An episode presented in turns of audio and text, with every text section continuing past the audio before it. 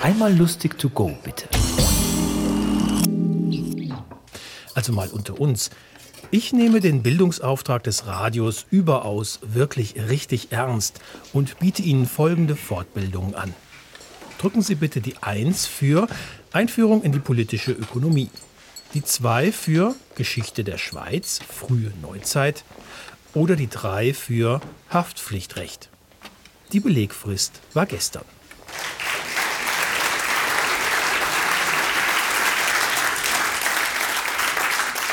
Ich wollte ja eigentlich in die Wirtschaft gehen. Sie wissen, ein Mann der Wirtschaft. Und der würde zum Beispiel über den Turmbau zu Babel sagen, das Wichtigste, wie bauen wir den wieder auf? Wie viele Schwarzarbeiter brauche ich? Und wen vermiete ich? Und diese Gedanken, die Szene ist ja sehr männlich und Sie wissen ja, wir Männer wissen im Grunde nichts, das aber besser. Wir haben keine Ahnung, aber genau das können wir ausführlich erklären. Klassisches Beispiel, Sie kennen das vermutlich vom Wandern. Papa, du hast gesagt, nur zwei Stunden bis zum Gipfel. Ja, zwei Stunden reine Gehzeit. Die Erde dreht sich von uns weg.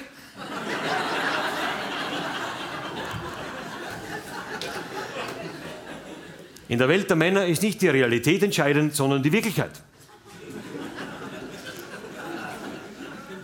Früher, als die Frauen das Sagen hatten, Matriarchat, alles klar. Ackerbau, die Erdäpfel wachsen oder wachsen nicht, da gibt es nichts zu diskutieren. Die kopernikanische Wende im Denken des Patriarchats war, die Erdäpfel wachsen dieses Jahr zwar nicht, aber wir machen einen Erfolg draus. Nicht mehr das Erreichte zählt, sondern das Erzählte reicht. Und so, und so kam die Dialektik in die Welt. Und mit diesem Denken, obwohl Denken natürlich übertrieben ist, geht plötzlich alles. Man hat festgestellt, wenn man sich viel an frischer Luft aufhält, dass das Gripperisiko dramatisch sinkt. Sollte man nicht unter diesem Aspekt die Obdachlosenfrage neu überdenken? Dialekte, hey! Oder dieses dauernde ÖKG-Sammere, ich kann es nicht mehr hören. Industrie, Erderwärmung, Hochwasser, niemand denkt an die Kehrseite. Bei Hochwasser haben die Fische endlich mehr Platz. Dialektik. Und noch etwas, wir leisten uns aus wirtschaftlicher Sicht, und ich bin momentan ein Mann der Wirtschaft, leisten wir uns in Österreich den Luxus des Frauenwahlrechts. Ist mir wurscht. Aber Sie wissen es doch besser hier in der Schweiz. Wie kurz Sie erst Frauenwahlrecht haben, aber wo Sie wirtschaftlich stehen. Jetzt werden sich einige denken, was ist denn das für ein Arschloch auf der Bühne? Und ich sage Arschloch ja, aber liberal. Ein nach allen Seiten offenes Arschloch. Ein anatomisches Wunder. Ein Mann der Wirtschaft. Und nur, damit wir uns hier nicht missverstehen, ich habe natürlich kein Problem, dass die Frauen wählen gehen, weil es vom wirtschaftlichen Standpunkt egal ist. Das ist ja nur Demokratiefolklore, damit sie eine Beschäftigung haben. Nicht gewusst? Süß. Okay. Äh, ich erkläre es ganz kurz. Das Einzige, was wir aus der Wirtschaft an der Diktatur nicht elegant finden, ist das Verbot. Wir machen das eleganter. Wir züchten in Spanien Paradeiser, Tomaten für die Europäische Union, wo sie eigentlich schon mehr dazugehören, ohne es zu wissen.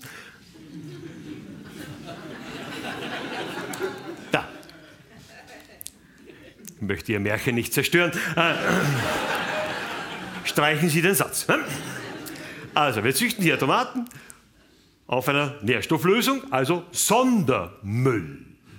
Und wenn dieser völlig identische Sondermüll reif ist, kommt er aber in unterschiedliche Kartons. Teuer, weniger teuer, billig. Und der letzte Karton ist ganz teuer für die ganz Dämlichen.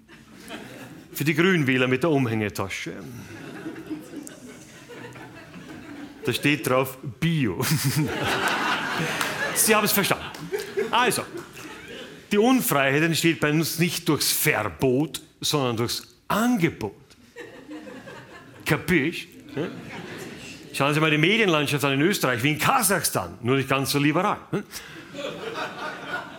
Und dann steht zyklisch in der Geschichte immer ein Träumer auf, meist mit einem Bart und sagt Revolution. Und ich sage, Süßer, ich bin dabei.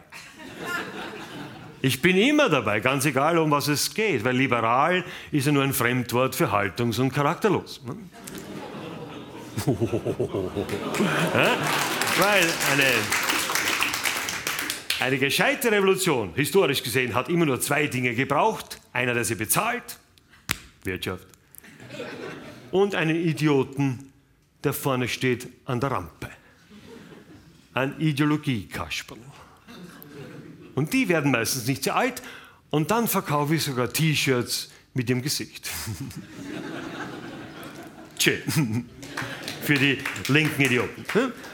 Und dann wird wir darauf gekommen sein, dass Ideologie nichts anderes ist als eine Sonderform von Geschäft. Jetzt ein kleiner Tipp, vielleicht sind Kollegen von mir heute im Publikum.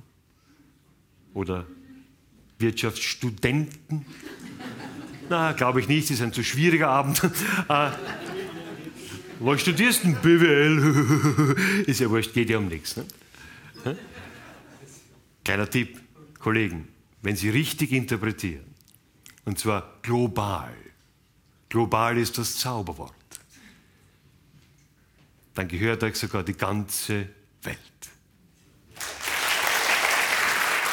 Das war Alfred Dorfer. Wir hören uns.